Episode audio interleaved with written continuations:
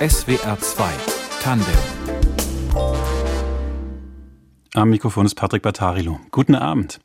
Heute mit zwei Frauen, die sich erstens Gedanken darüber gemacht haben, wie man mit Kindern über Rassismus sprechen kann und darüber auch ein Buch geschrieben haben und die zweitens einen eigenen Online-Shop haben, in dem sie Spielsachen verkaufen, die sie als Kinder selbst gerne gehabt hätten, zum Beispiel Puppen verschiedener Hautfarben oder Spielzeug für Kinder aus verschiedensten Familienkonstellationen. Hallo und herzlich willkommen, Ola Olu Fajimbola und Debucho Niminde Dundadenga.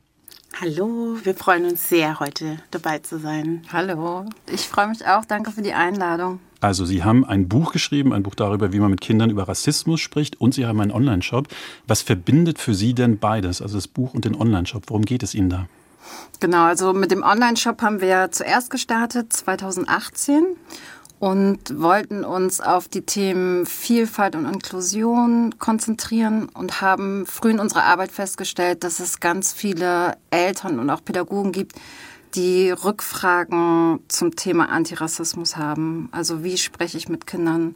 Rassismus und das Buch war quasi eine logische Fortführung unserer Arbeit bis dato. Mhm. Vielleicht sprechen wir noch ein bisschen über den Online-Shop. Tebalu heißt der. Wenn Sie beide nochmal Kinder wären, mit welchen Spielsachen aus Ihrem eigenen Online-Shop würden Sie denn am liebsten spielen? Also ich war klassische Bücherratte, von daher würde ich wahrscheinlich mich immer wieder auch für die Bücher entscheiden, die wir haben. Und diese unbedingt, weil ich glaube nicht, dass ich überhaupt ein einziges Buch hatte, das mich sozusagen mit in den Fokus gerückt hat. Und du, Tabi? Also was ich schön finde, ist, dass wir ganz viele Spiele haben, auch ganz klassische Spiele, sei es jetzt ein Skatkartenspiel oder ein Memory-Spiel. Der Unterschied ist einfach, dass wenn zum Beispiel Familien abgebildet werden, dass es ganz unterschiedliche Familien sind. Also dass äh, auch Gespräche entstehen können, dass eine Familie nicht immer nur aus Mutter, Vater, Kind besteht. In dem Online-Shop gibt es ja auch zum Beispiel Puppen mit verschiedenen Hautfarben, also Babypuppen zum Beispiel, asiatische Puppen, äh, schwarze Puppen. Gab es denn sowas mhm. überhaupt für Sie als Kinder jetzt in den 80er Jahren? Hatten Sie die Möglichkeit, auch mit solchen Puppen zu spielen zum Beispiel? Also auf jeden Fall gab es auch in unserer Kindheit schon schwarze Puppen. Einige von uns, also einige schwarze Menschen von uns hatten das Glück, das eben zu bekommen. Aber häufig muss natürlich auch gesagt werden, dass die Designs häufig auch problematisch waren oder dass diese eben doch nicht authentisch vielleicht die Haarstrukturen wiedergegeben haben, die wir hatten. Und dass aber auch sehr viele mit weißen Puppen gespielt haben, beziehungsweise auch nur zur Verfügung hatten. Also es war nicht selbstverständlich in unserer Kindheit in ein Spielgeschäft zu gehen und dort eben auf die Diversität unterschiedlichsten Puppen zurückgreifen zu können. Und gerade wenn es eben nicht weiße Puppen sind. SWR 2 Tandem. Bei uns sind Olaolu Fajimbola und Deboho Niminde Dundadenga. Sie haben sich Gedanken darüber gemacht, wie man mit Kindern über Rassismus sprechen kann und darüber auch ein Buch geschrieben. Und sie geben auch Workshops zu dem Thema, zum Beispiel in Kitas oder Schulen. Ich habe eine fünfjährige Tochter, die geht noch in die Kita. Angenommen, wir ziehen um und meine Tochter geht jetzt in eine Kita, die Sie beiden beraten haben. Was machen die denn da anders in dieser Kita? Also bei der Beratung, bei der Beratung von Pädagoginnen, gerade im frühkindlichen Bereich, geht es erstmal darum, wie sieht die Kita aus? Also das könnte im Eingangsbereich zum Beispiel ein Willkommensschild sein auf verschiedenen Sprachen. Und welche Möglichkeiten gibt es, dass alle Eltern sich wohlfühlen und einbezogen fühlen? Und dann geht es aber auch mit den einzelnen Pädagoginnen ganz viel um ihre eigenen Einstellungen und Wissen zu Antirassismus. Genau, also wenn wir bei Ihnen waren, werden Sie im besten Fall erkennen, wenn rassistische Vorfälle in der Kita passieren und dann auch agieren. Das Problem ist ja oft, dass nichts passiert. Also dass betroffene Eltern sich an die Kitas wenden und sagen, Mensch, meinem Kind ist dies und das passiert und dann wird oft abgewiegelt. Dann wird so äh, plakativ, Rassismus hat bei uns keinen Platz und Kinder ärgern sich und nee, und das war ganz anders und nicht so gemeint. Also wir freuen uns, wenn eine Reaktion folgt auch. Und ganz plakativ würde das eben auch bedeuten, dass gerade auf der visuellen Ebene die Materialien, die ihr Kind hätte, also zum Beispiel die Bücher, die sie in der Kita vorfinden würden oder die Spielsachen, die sie hätten, wären in ihrer Darstellung und in ihren Inhalten eben so, dass sich die meisten Kinder dieser Kita darin wiedererkennen können. Wenn es um kulturelle Feste geht, würden die Eltern mit eingebunden werden und befragt werden vielleicht, welchen Input sie dazu haben oder welche kulturellen Feste ihnen total wichtig wären, sodass eben nicht nur Ostern und Weihnachten, sondern der Ramadan vielleicht auch eine größere Rolle spielt oder zumindest etwas ist, was auch für ihr Kind relevant wäre und es vielleicht nach Hause kommt und ihnen erzählt, ach, morgen feiern wir das Zuckerfest in der Kita. Also es geht um ein ganz konkretes Angebot. Es geht auch darum, dass man über Dinge spricht. Das habe ich jetzt auch rausgehört. Dass man den Mut hat zu sprechen, wenn es nötig ist. Dieses Sprechen, also Sie beiden, Sie leben in Berlin. Wie kam es denn dazu, dass Sie zusammen beschlossen haben, dass Sie ein Buch schreiben wollen, also auf diese Art sprechen wollen, dass Sie den Online-Shop machen möchten? Also wie kam, haben Sie zusammengefunden für dieses Projekt? Also im Grunde war das so, dass wir über familiäre Bande schon voneinander wussten, aber natürlich nicht in derselben Stadt lebten. Also Tabby zu dem Zeitpunkt war noch nicht Berlinerin, wohnte noch in Hamburg. Ich lebte schon seit Jahren in Berlin dann kam sie, weil auch im Rahmen ihres Umzugs mit ihrer Familie nach Berlin und da haben wir uns kennengelernt. Also wir wussten immer voneinander, waren auch in diesem kleinkindlichen Müttern-Modus natürlich auch sehr reduziert in den Möglichkeiten des Kennenlernens. Und als wir die Möglichkeit hatten, uns dann endlich in Berlin kennenzulernen, war es im Grunde auch der Drops gelutscht, wie man so schön sagt. Wir haben uns beschnuppert, uns ineinander verliebt und dann im Grunde auch ganz schnell festgestellt, okay, dieselben Themen bewegen uns und lass uns daraus ein Geschäftsmodell machen oder ein Geschäftsmodell umsetzen und haben eigentlich per Handschlag dann beschlossen, Tivalu zu gründen. Und das dauerte dann noch zwei Jahre, bis es dann soweit war, dass wir online gingen, aber die Saat war gestreut. Und von daher begann da unser gemeinsamer Weg. Sie haben schon so ein bisschen die Anfänge des Wegs jetzt beschrieben. Also beide sind Sie in, in verschiedenen Teilen Deutschlands aufgewachsen. Ola Olo Fajimbola, Sie kommen aus Nürtingen bei Stuttgart, also hier im Sendegebiet auch. Deboho Niminde Dundandenga, Sie sind in Norddeutschland aufgewachsen, in Hamburg, haben wir auch gerade gehört. Sie sind beide Mütter. Was würden Sie denn sagen, was unterscheidet, wie nicht weiße Kinder damals aufgewachsen sind und wie sie heute in Deutschland aufwachsen? Also ich glaube, es gibt bestimmt noch Kinder, die genauso aufgewachsen sind wie wir. Deutschland besteht nicht aus Großstädten, sondern eher aus Kleinstädten und ländlichen Gegenden. Was der Unterschied ist, ist die Möglichkeit. Also bei Ola Olu war es ja so, dass sie zum Beispiel für ihre Tochter immer ganz viel Materialien aus England mitgebracht hat, wenn sie auf Familienbesuch waren, weil im englischen Sprachraum es einfach viel mehr diverse Literatur für Kinder gibt. Und heute ist auch im Rahmen der Digitalisierung die Möglichkeit für Eltern, wenn sie sagen, wir haben ein anderes Familienmodell, mein Kind oder ich hat eine Behinderung, wir sprechen andere Sprachen, wir, wie auch immer, was unsere Themen sind, gibt es viel eher die Möglichkeit, dementsprechend auch Literatur zum Beispiel zu finden. Das war früher anders. Vielleicht machen wir es noch ein bisschen konkreter in Bezug auf die Lebenswirklichkeit. Mhm. Also es geht natürlich schon darum, also mhm. was kann man Kindern bieten, aber es geht natürlich auch um Alltagsrassismus ganz konkret bei Ihnen. Mhm. Wie erleben Sie das oder wie erleben Sie es in den Workshops, äh, die Sie machen? Was sind da aus Ihrer Sicht heute die größten Defizite, die unsere Gesellschaft hat? Ich würde immer noch sagen, dass es einfach sehr wenig Wissen dazu gibt, was Rassismus letztendlich ist, weil es eine so große Angst vor dieser Thematik oder vor dieser Machtstruktur eben gibt. Dann äh, wird Rassismus ganz stark in die Ecke von Narzissmus gerückt. Und wenn etwas Rassistisches vorfällt oder eine Äußerung fällt, wird das hoch emotional behandelt. Und das alles erlaubt eben nicht, das zu normalisieren, auch, auch anzunehmen. Natürlich sind wir in einem Land, in dem wir, ne, also ganz lange war ja Staatsräson nicht Einwanderungsland zu sein und zu ignorieren, was die Gegenwart und die Realität ist. Und jetzt sind wir eben darin zu erkennen, ja, es ist ein Einwanderungsland, der Islam gehört zu uns und damit eben auch Kinder und Menschen, die in diesen Realitäten leben und wir begegnen ihnen auf Augenhöhe, indem wir sie wertschätzen in dem, was sie sind. Also wir würden sagen, dass auf jeden Fall die Hemmungen und diese ja, diese Emotionalisierung des Themas auf jeden Fall ein großes Hindernis ist und weil eben auch zu Rassismus wenig in Schulen gelehrt wird oder auch in der Ausbildung von pädagogischen Fachkräften, bleibt eben dieses Nichtwissen bis ins erwachsene Alter, so dass es im Grunde immer erst eine Konfrontation mit Rassismus gibt, wenn etwas vorgefallen ist. Das heißt, auch in sehr schweren Momenten im Grunde dieses Thema aufgearbeitet wird. Und das ist natürlich viel zu spät.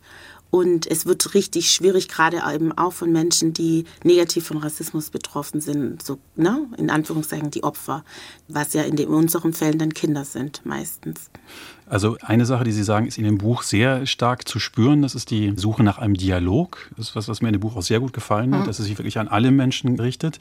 Das spürt man bei Ihnen jetzt auch, wie Sie darüber sprechen, über das Thema. Wenn Sie es mir erlauben, um es einmal ganz klar zu machen, was ist denn so eine typische rassistische Verletzung? Also was hat Sie zuletzt richtig genervt, vielleicht verletzt? Was hat die Menschen in Ihren Workshops äh, verletzt oder genervt? Also ganz typisch ist, glaube ich, rassistisches Vokabular, das immer noch benutzt wird. Und was aber im Nachgang das Anstrengende ist, glaube ich, das ist ja so, es passiert etwas, die betroffene Person äußert sich dazu und sagt, das war verletzend, das war rassistisch, bitte nicht. Und dann wird abgewiegelt. Und das ist der Punkt, wo es erst richtig anstrengend wird. Also, dass ich quasi dann meine Verletzung nochmal erklären muss und sagen, denn nein, das war wirklich so und das geht nicht und das ist nicht in Ordnung.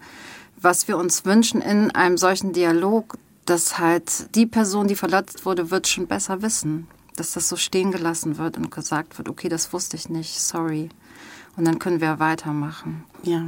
Ich wollte auch noch mal ergänzen, und das ist ja auch so eine ganz klassische Situation, was ja jetzt in Berlin erst passiert ist, ne, mit der 17-Jährigen, die eben auch rassistisch angegangen wurde, auch physisch und im Grunde aus einer Ohnmachtssituation trotzdem erstmal sich an sozialen Medien wenden muss und ihre Perspektive darlegen muss, bevor eben festgehalten wird, ja, es war rassistisch und jetzt müssen wir daran arbeiten. Also auch diese Ohnmacht, dass die, die sozusagen Opfer einer rassistischen Aktion werden, sich nicht darauf verlassen können, dass sie Gehör finden, dass ihre Erfahrung als relevant angesehen wird und dass sie im schlimmsten Fall auch keine Unterstützung erwarten dürfen. Und wenn es um Kinder geht, die in dem Moment noch kein Bewusstsein dafür haben, dann führt das eben auch zu Verinnerlichung und im schlimmsten Fall eben zu internalisierten Rassismus oder eben auch ja eine Form von Selbsthass, genau, Selbstablehnung und so also. weiter. SWR 2 Tandem heute mit Olaolu Fajembola und Deboho Niminde Dunda Denga. Gemeinsam haben sie ein Buch darüber geschrieben, wie man mit Kindern über Rassismus sprechen kann. Wenn man ein Buch schreibt, dann muss man sich als Autorin ja vorstellen, für wen man das schreibt. Ähm, wen hatten Sie da eigentlich im Kopf? Also als der Bates Verlag auf uns zukam, war uns von Anfang an klar, dass wir nicht nur für weiße Eltern von weißen Kindern sprechen möchten, sondern genauso Eltern von Kindern, die von Rassismus betroffen sind, ansprechen wollen. Und da auch eine Chance drin gesehen haben, voneinander zu lernen und zu schauen, okay, wie sieht es eigentlich für die anderen aus? War das für Sie schwierig, diesen Ton dann auch zu finden, weil man ja wirklich zu zwei ganz unterschiedlichen Erfahrungswelten spricht? Ja, also wir sind immer wieder da reingekommen, dass wir so gemerkt haben, wir haben immer ein weißes Publikum im Hintergrund. Also das haben wir im Schreibprozess gemerkt und mussten da auch ganz viel reflektieren und schauen, wie bekommen wir quasi alle unter einen Hut. Das war aber ein interessanter und auch guter Prozess, also eine gute Reflexion für uns. Ja, ist auch ein wichtiger ja, Prozess. Ich würde auch, ja, ja. Genau. Ja, ich wollte auch noch mal ganz stark betonen, also einmal haben wir schon festgestellt, dass auch in diesem Jahr von George Floyd und dem Black Lives Matter wahnsinnig viel produziert wurde auch, ne, medial, in Blogs, auf Social Media, in Artikeln. Und häufig ging es tatsächlich um eine sehr weiße Perspektive, also sich mit dem Rassismus auseinanderzusetzen und wir eben gemerkt haben, okay, aber wir als Menschen of Color und so weiter, wir sind da natürlich an einem ganz anderen Punkt. Wir haben einen ganz anderen Wissensstand zu diesem Thema. Wir sind sozusagen Expertinnen von Anfang an, wenn wir hier aufwachsen und Erfahrungen von Kleinkindalter an machen. Und wir wollen aber auch Material haben, weil es gibt ja auch viele Eltern von uns oder die meisten von uns oder wir alle sind ja genauso fragend und müssen unseren Kindern erklären, was eigentlich passiert, warum sie gewisse Erfahrungen machen. Und deswegen war uns von Anfang an ein starkes Anliegen, dass wir ein Buch schreiben, das auch wir lesen möchten und das auch uns Werkzeug gibt an die Hand, um dieses ja auch oft schwere Thema mit unseren Kindern zu besprechen. Aber eben auch das Sprechen nicht nur als eine schwere Bürde aufbringt, sondern uns ist auch total wichtig zu empowern und zu sagen, nee, ist auch richtig gut und das ist auch kein Thema, das nur Schwere und Schmerz bedeutet, sondern wir können auch irgendwann uns dahin entwickeln, dass wir das nicht so hoch emotional ansehen. Also Emotionen sind total wichtig, aber manche Dinge sind eben Fakt. Es regnet, darüber müssen wir reden. Sexismus existiert. Wir reden darüber mit unserer Tochter, ohne dass wir jedes Mal praktisch die Vergewaltigung im Kopf haben, sondern einfach Dinge sind so, wie sie sind. Mist, schön. Äh, aber es muss halt benannt werden, damit Menschen, die in diesem System eben negativ davon betroffen sind, eben ja auch wissen, die Menschen um mich herum sind auch darin bewandert und ich muss die nicht jedes Mal erst aufklären, warum etwas ist, wie es ist, wenn es so ist. Sie haben eben von Empowern gesprochen, also in jemandem die Möglichkeit geben, man selbst, sich selbst zu sein. Ganz zu Beginn des Buchs erklären Sie erstmal, wie Sie als Menschen bezeichnet werden wollen und wie nicht. Warum ist Ihnen das denn so wichtig in dem Buch gleich am Anfang? Naja, weil, wie ich ja vorher auch schon erwähnt habe, dieses Wissen in Deutschland nicht besteht. Ne? Also es werden immer noch auch medial Begriffe immer wieder benutzt. Ich glaube, was ich auch vor diesem Kapitel dann vielleicht nochmal voranstellen möchte, ist sich vielleicht zu fragen, ob es überhaupt wichtig ist. Ich würde ja auch sie nicht beschreiben, zum Beispiel als weißer Mann, sondern einfach nur als Mann. Also wann ist die Hautfarbe eigentlich relevant? Wenn es aber eine Relevanz hat und ich möchte und muss das tun, dann bitte mit Selbstbezeichnungen, nicht mit rassistischen Fremdbezeichnungen für die Hörerinnen und Hörer unter den weißen Hörern vielleicht, aber vielleicht auch überhaupt, die unsicher sind, wie wollen sie denn bezeichnet werden und wie nicht? Also wie gesagt, am liebsten als Frau Nielsen. und dann weiterführend Klar, ja. gibt es verschiedene Alternativen. Also Afrodeutsch hat sich so in den 80er Jahren entwickelt als Begriff in Deutschland. Dann gibt es noch schwarze Deutsche, wobei das Schwarz groß geschrieben wird, weil es eine politische Selbstbezeichnung und kein Adjektiv ist. Und BPOC ist noch ein Oberbegriff, der für nicht weiße Menschen benutzt wird. Und Menschen sind natürlich auch jenseits des Schwarz- oder Weißseins, gehören sie bestimmten sprach- oder kulturellen Regionen an. Dann sind sie kenianisch-deutsch oder eben auch nigerianisch-französisch von mir aus. Also von daher, es gibt eben viele unterschiedliche Formen. Und ich würde wirklich sagen, es gibt nicht diese eine Form, wie bestimmten Menschen sich bezeichnen möchten und sollen, sondern voranstellen wollen wir sagen, fragt einfach euer Gegenüber, wie es sich eben selbst bezeichnen möchte. Wenn es natürlich eine rassistische Eigenbezeichnung ist, die eine Person eben wählt, dann ja, dann ist es eben auch so. Aber dann sollte es eben auch sehr wichtig sein zu verstehen, okay, ich nenne meine Frau vielleicht auch Schatz, aber weiß auch, dass ich alle anderen Frauen nicht mit diesem Begriff bezeichne. Und so ist es dann eben auch. Es gibt, also ich auch nochmal klar zu machen, es gibt nicht diese eine Sicherheit, außer ich wähle den Namen eines Menschen. Ansonsten gehen wir in die Konversation und fragen einfach, wie möchtest du dich oder wie ja. bezeichnest du dich und, ja, dieses, und dann fahren wir gut miteinander. Jetzt geht es ja von der, von der Zielrichtung des Buches darum, dass man mit Kindern über dieses Thema spricht. Und also jetzt aus meiner persönlichen Warte finde ich es gar nicht so einfach, solche Themen mit Kindern zu besprechen. Also Rassismus zum Beispiel. Meine Tochter, die hat ganz verschiedene Wurzeln, äh, Deutsch, Serbisch, Französisch. Und wir bemühen uns eigentlich immer sehr, das auch positiv darzustellen und positiv rüberzubringen. Ein Weihnachten, da kam es jetzt vor dem Weihnachtsbaum im Gespräch auf das Thema Ausländerfeindlichkeit. Und mir hat es dann so richtig wehgetan, mitzukriegen, dass meine Tochter jetzt daneben sitzt und zum ersten Mal in ihrem Leben versteht, es gibt es überhaupt, dieses Phänomen. Also man kann auf Menschen wie mich gucken und das nicht mögen, dieses Gemischtsein, verschiedene Wurzeln haben. Kennen Sie das in Bezug auf Rassismus auch von sich selbst? Sie sind ja auch Eltern, dass man das dem eigenen Kind ersparen möchte? Ja, in der Theorie. Also die Idee in der Theorie auf jeden Fall, aber ich glaube, Menschen, die optisch offensichtlich nicht weiß sind oder Menschen, die eine Behinderung haben oder irgendwas anderes, was sich nicht verstecken lässt, also die nicht durchgehen, haben ja diesen Luxus gar nicht. Also es, glaube ich, passiert so früh irgendwie eine erste Sache, dass wir sehr früh merken, okay, wir müssen dieses Thema mit unseren Kindern irgendwie angehen, bevor die Außenwelt kommt und ihnen eintrichtert, sie sind nicht richtig, wie sie sind. So, also Genau. Also es geht dafür auch um in dem Moment auch Deutungshochheit. Wenn die Kinder natürlich so früh wie möglich eben verstehen und wir ihnen mitgeben, es ist auch toll, so wie sie sind, aber sie müssen eben wissen, so wie wir irgendwann ja auch erklären, geh nicht mit Fremden mit, mach dies oder jenes nicht, weil die Welt ist halt nicht nur schön und gut, sondern sie ist eben sehr viel komplexer gehört es eben zum erzieherischen Mittel, eben auch Kindern darüber aufzuklären, erst recht, wenn wir wissen ja, und äh, Sie sicherlich auch, dass es eben Ausländerfeindlichkeit, Rassismus, Sexismus und andere Strukturen eben gibt.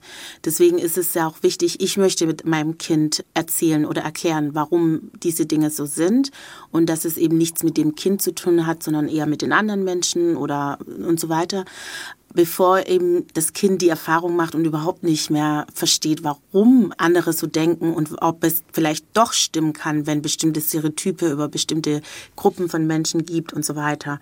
Also im Grunde sagen wir, lieber mit dem Kind darüber reden, bevor es die Gesellschaft tut. Und dann ist es auch nicht so, dass man mit dem Rücken zur Wand steht, sondern auch das Tempo selber wählen kann und auch bei dem Kind bleiben kann. Heute will es doch nicht zuhören oder hört nur mit dem einen Ohr zu und geht wieder, ne? Sondern einfach, wenn wir es frei wählen können, dann haben wir die Entscheidungsgewalt darüber, wie das Kind das eben versteht und fürs Leben lernt. Jetzt auch, wenn man das eigene Kind vorbereitet auf solche Situationen, die leider ist es ja nun so für alle im Leben, dass schwierige Erfahrungen nicht mhm. erspart bleiben. Im Buch, da schildern Sie auch ganz konkrete Situationen, zum Beispiel schwarze Kinder, die sich nur vom weißen Elternteil von der Kita abholen lassen wollen, wenn es ein weißes Elternteil gibt, die plötzlich nach einer Hautcreme verlangen, die sie weiß macht und umgekehrt weiße Kinder, die sagen, dass sie nicht mit schwarzen Kindern spielen wollen. Was würden Sie denn da einem schwarzen Kind sagen und einem weißen in solchen Situationen? Was wir ihnen sagen würden. Wie würden Sie mit denen darüber Oder? sprechen, um mit diesen Erlebnissen umzugehen? Also, wenn es jetzt um die schwarzen Kinder geht, und wir können ja, dann hoffe ich, dass das schwarze Kind schon so weit darauf vorbereitet wurde, dass es halt weiß, es ist eine Ungerechtigkeit und mit mir ist alles in Ordnung. Das finde ich irgendwie das Wichtigste, das dem Kind zu transportieren. Weil die Idee sich natürlich schnell einstellen kann, wenn niemand da ist, der vorher schon den Boden genährt hat, zu sagen, deine Hautfarbe ist schön und du bist genauso viel wert wie alle anderen, dass sich natürlich schnell die Idee bei dem Kind ähm, im Kopf festsetzen kann, mit mir stimmt was nicht. Und es stimmt was nicht mit mir, weil ich schwarz bin. Und das wieder abzubauen, ist wahnsinnig viel Arbeit. Und das trägt sich bei vielen Menschen ja bis ins Erwachsenenalter. Und wenn es in einer Kita passiert, finden wir ganz wichtig, dass das nicht abgetan wird als einfach eine Art von Ärgern, also Kinder ärgern sich einfach, sondern wir haben hier auch ein Machtgefälle. Ne? Das Ärgern über die Hautfarbe funktioniert nur in eine Richtung.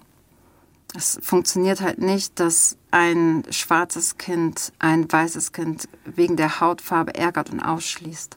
Mhm. Was würden Sie dem weißen Kind sagen? Ja. Ja, das ist also ganz klar, dass das nicht geht. Ne? Also wir können Menschen nicht aufgrund von Äußerlichkeiten ausschließen.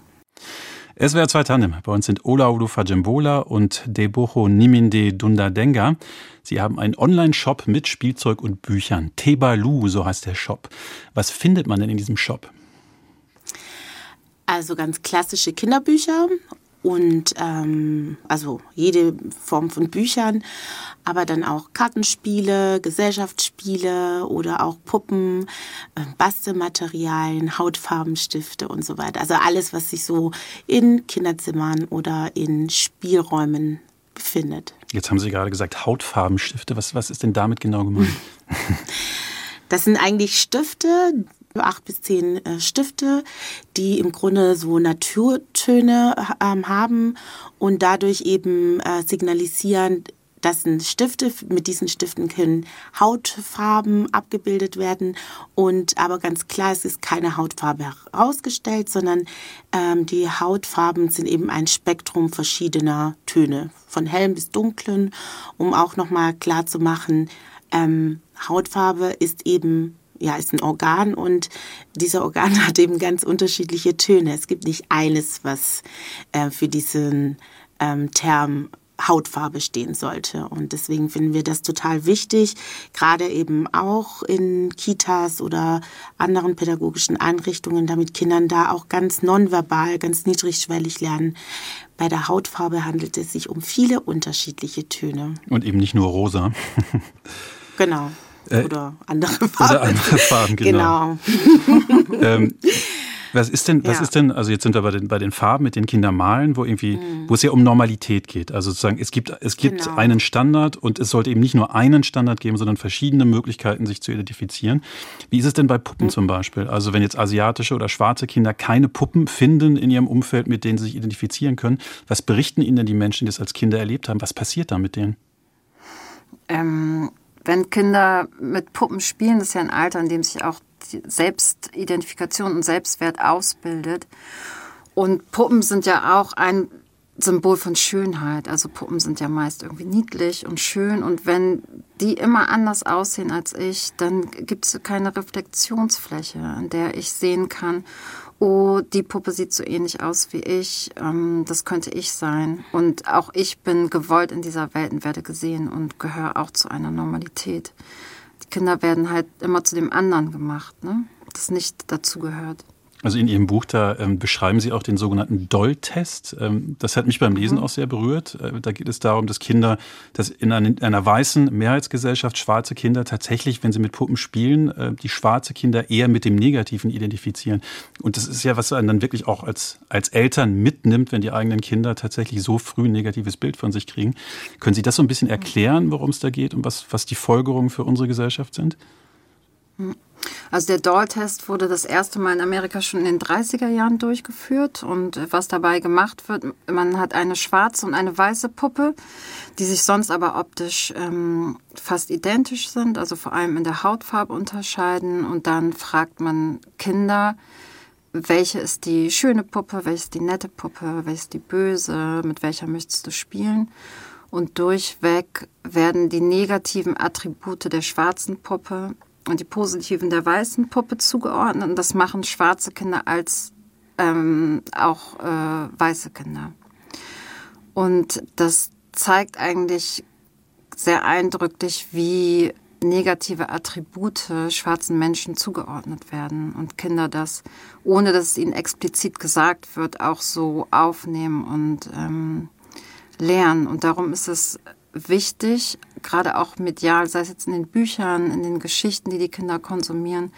Äh, also nicht nur, es geht nicht nur ums Weißsein, sondern auch zum Beispiel ähm, Heldinnen mit einer Behinderung dargestellt werden. Also da geht es nicht nur um die betroffenen Kinder, sondern auch um weiße Kinder oder gesunde Kinder oder Kinder, die in einer traditionellen Familie leben, dass sie lernen, okay, wir sind nicht die Norm, sondern es gibt ganz viele verschiedene Normen und ganz viele Realitäten und alle dürfen gleichwertig nebeneinander stehen. Ich möchte auch noch mal ergänzen, dass äh, bei dem Doll-Test eben auch noch mal ähm, klar wurde, dass genau die, die negativ konnotiert sind, dass auch die all diese gesellschaftlichen Attribute erlernen. Also auch sie erlernen, dass im Grunde sie die schlechte, die hässliche und so weiter Person ist und wie schädigend es eben ist und wie wichtig es daher ist, insbesondere für Menschen, die negativ konnotiert, also oder negativ in einer Gesellschaft von verschiedenen Ausschlusskriterien betroffen sind, da ganz aktiv ganz viel reinzugeben, damit sie das eben nicht erlernen. Weil dem gegenüber, was wir als Eltern oder auch als ähm, Kita tun können, steht eben ein gewaltiges gesellschaftliches Bild gegenüber. Wir können nicht sie absolut schützen davor, also sie werden ihre Erfahrung trotzdem machen, aber sie, es ist eben wichtig, eklatant wichtig, dass wir als ähm, Eltern, als Bezugspersonen von Kindern da ja, dagegen anfahren und zwar mit ganz viel Input, Wissen, aktivem Sprechen und aktivem Zuhören und so weiter. Also da kann man nicht zu viel tun und auch nicht zu früh anfangen damit. Also von diesem Angebot gibt es natürlich sehr viel bei Ihnen im, im Online-Shop. Haben Sie denn das Gefühl, dass die, die deutschen Hersteller von Spielzeug, von Puppen, dass die Kinderbuchverlage da mitziehen ähm, in die Richtung, in die Sie gehen möchten? Also was ähm, Spielzeug angeht, sind wir ganz viel auch im europäischen Ausland unterwegs und beziehen da vor allem Spielsachen.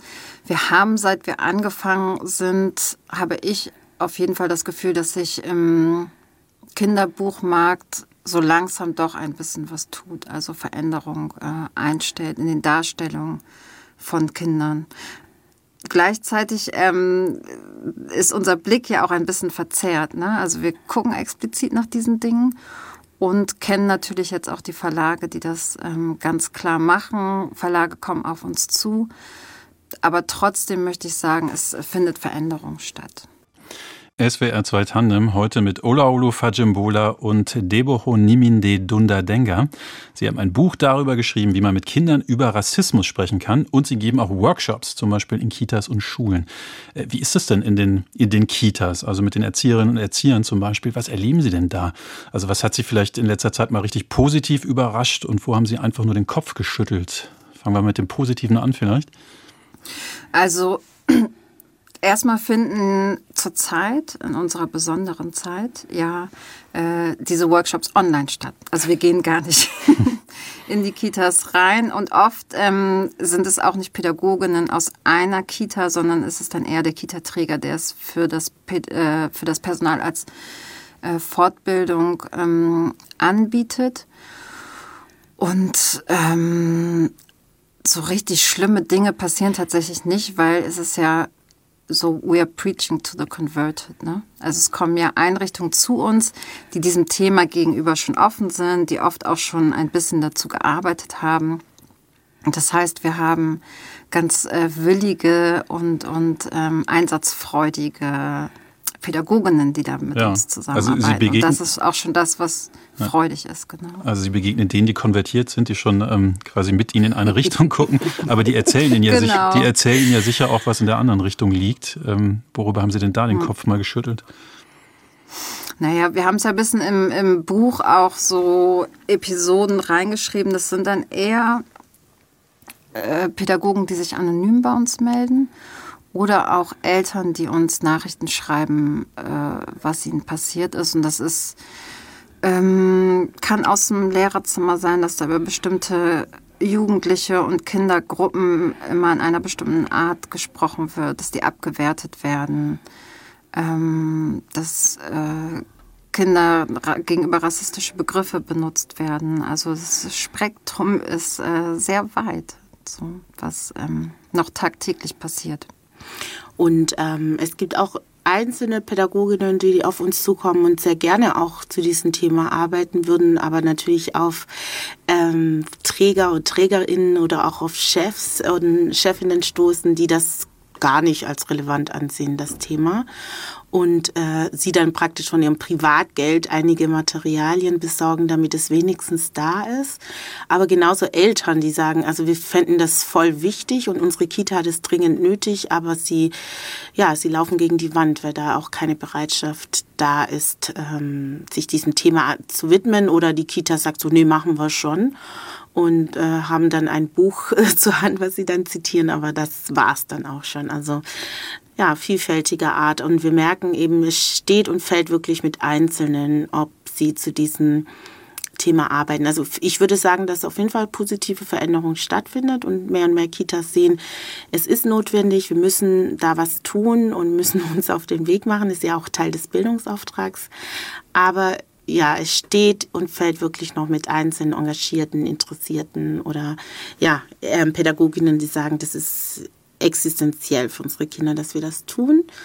Und ja, das wünschten wir uns auch anders, dass es eben eine, eine Erkenntnis gibt, dass ja, es keinen Weg drum rumführt, ähm, sich zu diversitätssensibler Pädagogik, ähm, sich damit zu befassen und das eben in die Kitas reinzubringen. Und zwar unabhängig davon, ob in dieser Einrichtung ein Kind of Color sich befindet oder nicht. Auch wenn die alle weiß sind und vermeintlich alles so homogen, auch dann ist dieses Thema wichtig, vielleicht sogar noch wichtiger.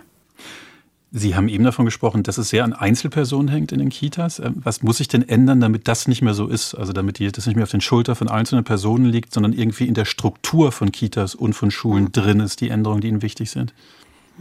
Also das ist etwas, was nicht nur wir fordern, sondern ganz äh, viele Menschen, die zu dem Thema arbeiten, dass das Thema Antirassismus und ähm, diversitätssensible Pädagogik in der Ausbildung als elementarer Teil verankert wird. Und das bezieht sich auf äh, Pädagoginnen, die in die Kitas gehen, aber natürlich auch auf Lehrerinnen, die dann in den Schulen arbeiten, dass sie frühzeitig ähm, mit diesen Themen konfrontiert werden. Und ich würde sogar weitergehen, würde sagen, deswegen ist es auch wichtig, in den Inhalten der Schule diese Themen aufzugreifen, damit eben Kinder anfangen, gerade in einer sehr heterogenen Gesellschaft, in der wir alle überall auf der Welt leben, da auch Tools bekommen, wie sie mit dieser Heterogenität eben umgehen, wie sie sich positionieren innerhalb dieser Heterogenität und auch äh, lernen, sich selbst zu reflektieren im Kreise vieler Menschen mit unterschiedlichsten ähm, Perspektiven, ähm, Status und so weiter und so fort. Also bevor wir als erwachsene Person anfangen, mit einem Thema praktisch beim Urschleim zu beginnen, wäre es ja schön, dass wir, äh, wie wir Mathematik mit 1 plus 1 anfangen und immer komplexer werden, eben auch anfangen an den Schulen mit unseren Kindern dieses Thema aufzugreifen so dass sie, wenn sie aus der Schule rauskommen, auch schon ein gewisses Level haben und wenn sie dann Pädagoginnen werden wollen, auch lernen, wie sie das vermitteln, nicht nur bei sich selbst, sondern auch als Inhalte des Schulunterrichts. Jetzt sind wir fast am Ende der das Sendung. noch schöner. Jetzt sind wir fast am Ende der Sendung angelangt. Ähm, das ist ein schwieriges Thema, aber natürlich ein sehr wichtiges Thema, über das wir auch in einer sehr gelassenen und klaren Art sprechen, ähm, finde ich. Vielleicht zum Schluss nochmal die Frage, was ist denn für Sie ein schöner Moment, so eine Art Glücksmoment im Zusammenhang mit Ihrer Arbeit, die Sie machen? Also erstmal, glaube ich, haben wir miteinander tagtäglich ganz, ganz viele Glücksmomente, weil wir ja ähm, uns auch so einen geschützten Raum geschaffen haben, in dem wir mit Leichtigkeit über diese Themen sprechen können. Und Glücksmomente sind, wir bekommen halt wahnsinnig viele Nachrichten, also von Menschen, die von dem Buch begeistert sind, aber vor allem auch von Menschen, die uns berichten, über die strahlenden Kinderaugen, die, ähm, die sie also sehen und von denen sie uns berichten, wenn die Kinder ein Buch aufmachen und sagen, guck mal Mama, da bist ein Kind und das sieht genauso aus wie ich. Und sich total freuen, weil es ihnen das erste Mal in ihrem Leben passiert, dass sie ähm, sich selbst in einem Kinderbuch gespiegelt sehen. Das sind ganz besondere Momente, die uns die Familien berichten und das macht Spaß und das erwärmt unser Herz und das ist schön ich kann dem nur zustimmen. Also die kleinen Momente, das ist, glaube ich, das, was uns immer wieder bestätigt, warum das so wichtig ist. Und zwar nicht nur für uns, sondern für so viele Menschen da draußen. Und ja, und ähm, natürlich die Arbeit mit dir auch. Ach, eine kleine Liebeserklärung.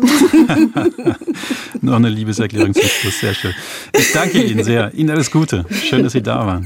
Vielen Dank nochmal. Vielen Dank. Tschüss. Das war SWR 2 Tandem. Die Redaktion hatte Martina Kögel, in der Technik Gregory Retzmann und mein Name ist Patrick Battarilo.